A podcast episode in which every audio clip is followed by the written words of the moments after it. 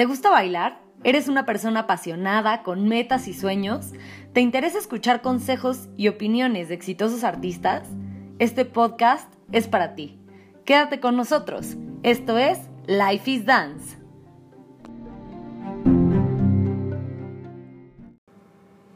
Hola a todos y bienvenidos al tercer capítulo de Life is Dance. Mi nombre es Daniela Otero y el día de hoy vamos a hablar de danza.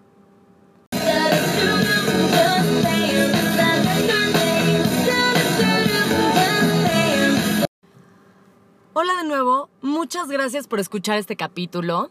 Estoy muy emocionada porque hoy vamos a hablar de un tema muy importante.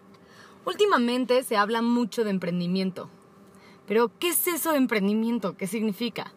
Ah, pues Wikipedia nos dice que la palabra emprendimiento proviene del francés entrepreneur, que significa pionero, y se refiere etimológicamente a la capacidad de una persona de realizar un esfuerzo adicional para alcanzar una meta, aunque en la actualidad se limita su uso para referirse a la persona que inicia una nueva empresa o un nuevo proyecto. Y es por esa misma razón que hoy quise tocar el tema, emprendiendo danza. Muchas veces los bailarines sentimos que no hay más formas de triunfar en la danza más que entrando a una prestigiosa compañía. Y si bien hacerlo es un gran logro y una meta para la mayoría de nosotros, existe la posibilidad de triunfar por medio de la danza sin tener que formar parte de una compañía. ¿Cómo? Ah, pues hay varias formas de hacerlo. Estoy segura que en este momento estás pensando en varios ejemplos, en varias formas de hacerlo. Y lo primero que debes de hacer es quitarte de la cabeza que hacer un negocio a partir de la danza es igual a lucrar de forma negativa. Es cierto, los bailarines sentimos que la danza es algo que se debería respetar, que son conocimientos que adquirimos con años de trabajo y de esfuerzo y que un par de certificaciones de X o Y escuela, cursos, intensivos, taller, llámese como se llame, no garantizan que estemos capacitados ni como bailarines ni como instructores. Y existen diferentes escuelas dedicadas específicamente a la formación profesional de bailarines o docentes de la danza. En ninguna compañía profesional del mundo los bailarines, maestros o ensayadores obtienen sus plazas a partir de un certificado. Pero eso no debería de detenerte a ti para emprender. Una cosa es verlo desde el punto de vista de, un dueño, ¿no? De un dueño de negocio al cual no le preocupa el impacto artístico, no le importa el impacto social, le interesa el resultado económico nada más, o sea, el dinero que va a ganar a partir de ese negocio. Lo cual es súper válido y es importante porque un negocio debe de ser rentable, si no, pues, no salte de ahí, no conviene. La otra es verlo desde el punto de vista moral y social, donde nos va a importar más el impacto artístico que las ganancias. Pero entonces, y a todos nos ha pasado, caemos en el error de hacer las cosas por amor al arte. Y sí, estoy haciendo comillitas con mis dedos, porque todos hemos dicho esta frase, lo hacemos por amor al arte. Y pues yo me pregunto, ¿qué pasaría si nos posicionamos en un punto medio? Donde nos importa muchísimo el impacto artístico, pero nos aseguramos de recibir ganancias por nuestro esfuerzo, nuestro tiempo, nuestros conocimientos y nuestra creatividad, que al final presumimos de llevar tantos años trabajando en ello. Entonces, lo primero que se nos viene a la mente seguramente es abrir un estudio o una academia. Otra manera es formar un grupo o una compañía. Ambas son muy buenas opciones, sin embargo, requieren de muchísimo esfuerzo y de una inversión muy importante, ya sea de dinero, ya sea de tiempo, ustedes saben. Pero el día de hoy quiero contarles sobre una persona que decidió comenzar un negocio a partir de la danza, que le ha traído muchas cosas buenas. Ha hecho amigos, ha viajado y genera ingresos constantes a partir del mismo. Ella es el ejemplo de que solo necesitas creatividad y determinación para lograr tus metas de que la danza es un mundo al que pertenecemos de muchas maneras, y ella lo que hizo fue encontrar un problema en común y buscarle una solución. Emprendedora, bailarina, la reina de la licra y los leotardos, Ana Karen Rodríguez. Hola Ana Karen, ¿cómo estás? Bien, bien, gracias. Un poquito cansada, pero emocionada de estar en este programa. Muy bien, pues bienvenida a Life is Dance. Hoy queremos que nos cuentes de tu negocio. Queremos, me gustaría que empezaras por decirnos de qué se trata. Bueno, pues yo lo que tengo es como un micronegocio de ropa de danza. Em, tengo productos importados y productos nacionales. Actualmente distribuimos cuatro marcas nacionales y pues igual como que todo ha sido un proceso de ir creciendo poco a poco. Al principio mi negocio empezó con ocho artículos y fue algo que se dio por casualidad. O sea, yo quería comprar unos artículos que no estaban de venta en México, entonces decidí pedirlos por internet, pero para que el envío me saliera más barato y lo mío me saliera gratis, decidí traer unas piezas extras y eh, que un amigo me ayudara a venderlas. Entonces, la sorpresa fue que cuando las trajimos fueron un éxito porque esos productos no los encontrabas aquí. Entonces los llevó a la Compañía Nacional de Danza, se acabaron y nos encargaron al final del día ocho más. Entonces, la verdad es que mi intención no era vender. Claro. Porque aparte me salió muy caro el envío, de impuestos pagué muchísimo, entonces ni me salió. O sea. Y él me convenció. Me dijo de que no, pues quién te regala ese dinero, hazlo. Finalmente, pues pides otro calentador o un leotardo y que te salga gratis. Todo esto también empezó por una obsesión mía de que no tenía ropa de danza cuando salí de la escuela. Ok. Entonces, pues así lo hicimos y así fue como poco a poco empezó esta idea y pues ha ido creciendo con el paso de los años. Entonces, ¿puedes decirme qué problemas encontraste tú en la comunidad de bailarines que decidiste resolver con tu negocio? O sea, ¿qué son las cosas que hacían falta que tú lograste resolver?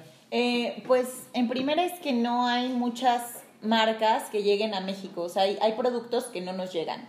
Entonces no teníamos tanta variedad.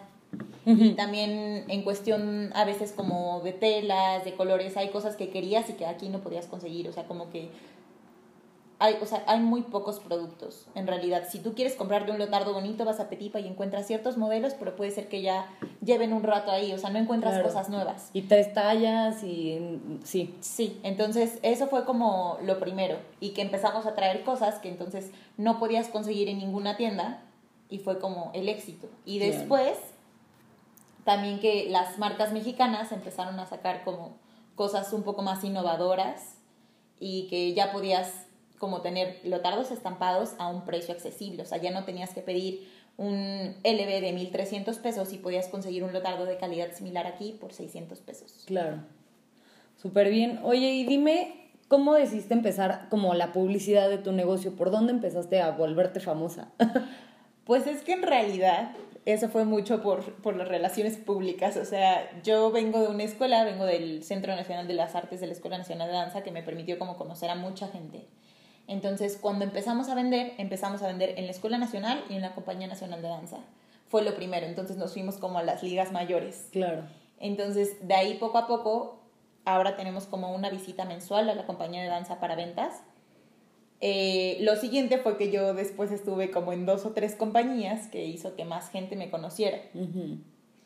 Y luego fue gracias a Instagram, que cuando decidí abrirlo ya fue como un boom porque ya nos expandimos. O sea, ya no era solo la gente que me conocía, sino ya le vendía a gente que no conocía y empezamos a hacer envíos a Ciudad Victoria, a Cancún, a Veracruz, a Guadalajara. O sea, ya se empezó como a expandir un poco. Órale, qué increíble. ¿Y cuánto tiempo llevas con AK Dancewear? Tres años y medio, ya. O sea, en realidad ya es un buen rato. La verdad es que ha habido muchas personas involucradas en esto y que me han ayudado muchísimo. Porque, por ejemplo, me fui a vivir a Guadalajara un año. Entonces, cuando llegaba el paquete de cosas importadas a la Ciudad de México, mis papás me hacían una videollamada y era sacar producto por producto y ver a dónde iba. Porque tengo una persona que me ayudaba a vender igual en la compañía nacional, otra persona en Toluca en Guadalajara yo entonces se armaban cajas, ¿no? Entonces, esto para la caja de Guadalajara, esto para la caja de la compañía, esto para la caja, así. ¡Qué locura! Entonces, mis papás la verdad es que han sido clave en todo esto, porque igual el problema es que cuando uno baila, pues implica mucho tiempo. Entonces, no tienes tiempo para partirte en 10, ¿no? Y entonces, pues me han ayudado muchísimo porque si no, yo Increíble. no podría. Pues muy bien. ¿Y qué, qué obstáculos han sido los principales que has tenido que superar? ¿Qué cosas te has topado así como la aduana de... Ajá, literal. Una, Hacienda. que en algún punto me llegó Hacienda de, ¿por qué estás haciendo estos movimientos, no? Ah. Porque pues todo era como muy informal y en cierto Claro. punto que empezó a crecer, pues ya había que observar como la actividad que estaba sucediendo porque ya de repente había varios depósitos y entonces Mm. ahí fue una. Dos, el tiempo.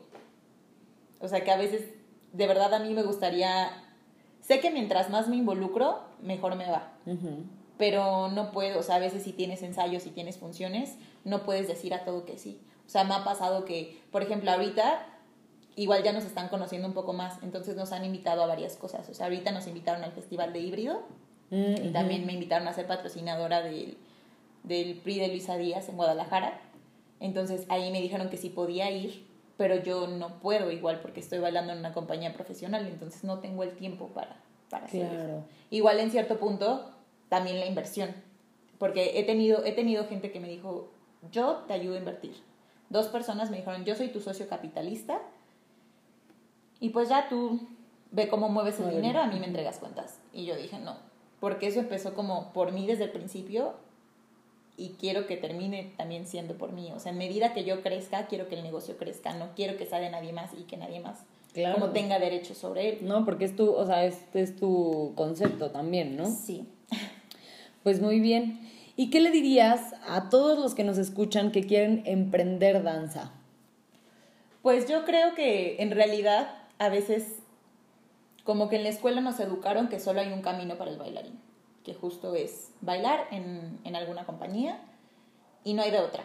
Y si no es una compañía reconocida, prácticamente no cuenta. ¿no? O sea, en la escuela mínimo nos metieron ese chip.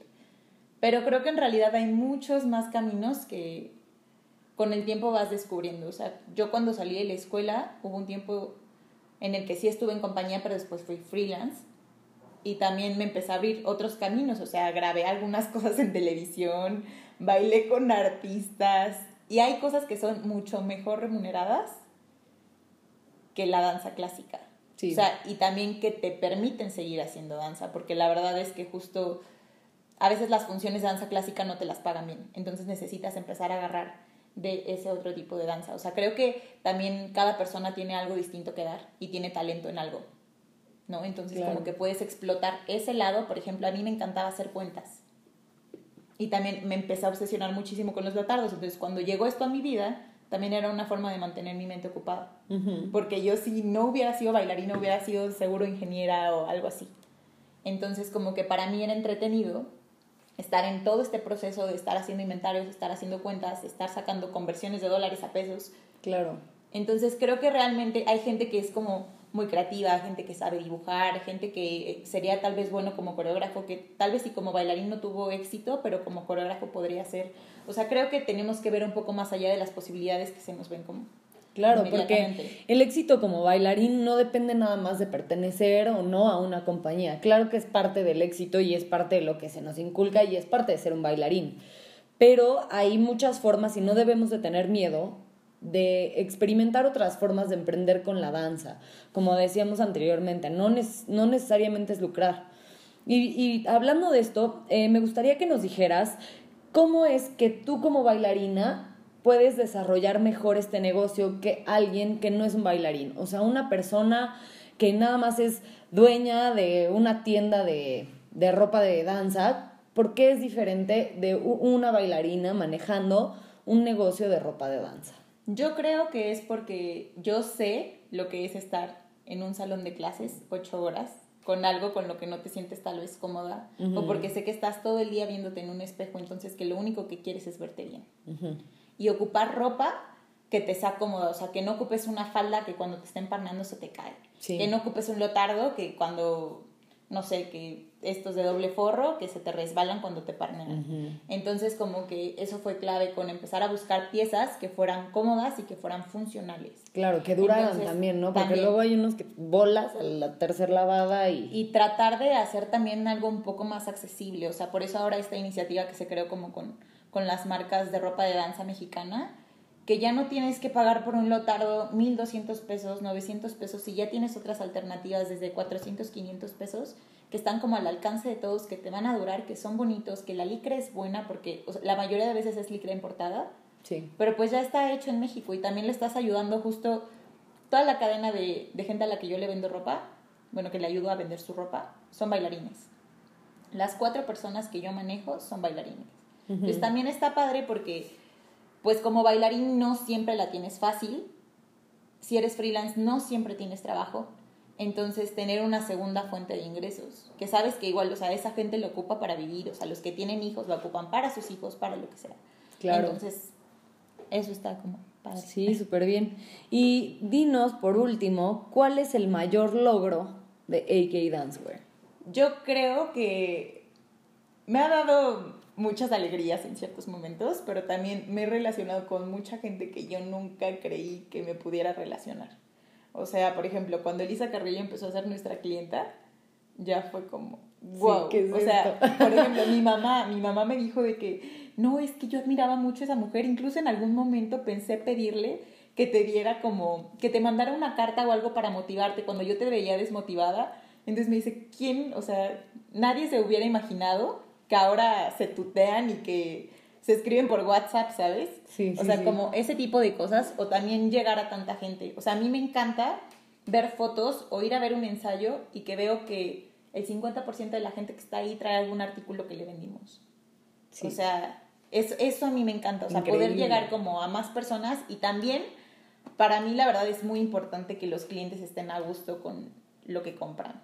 O sea, a mí no me gusta porque yo estoy en esa posición. Yo como compradora soy muy exigente. Entonces, cuando empezaba a comprar mis primeras, mis primeros como leotardos y así, o sea, veía que fuera algo que me gustara, que me durara, que se me viera bien. Entonces, me gusta ofrecer lo mismo.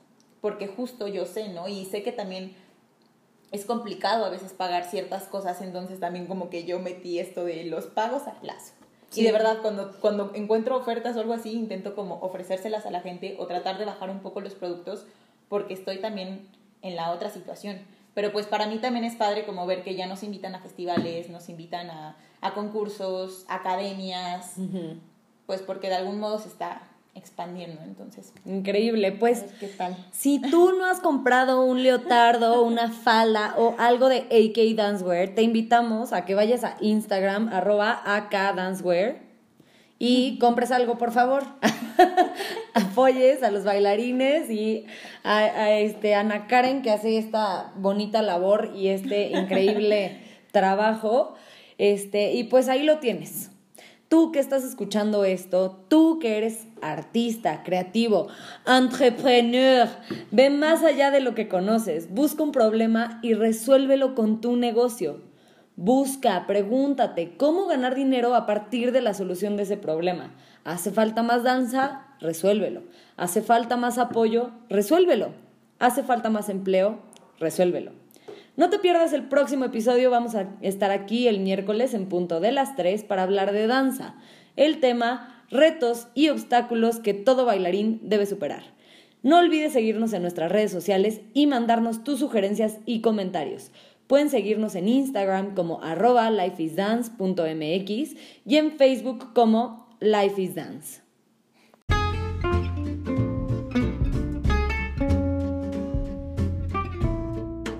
Hasta la próxima, querido artista.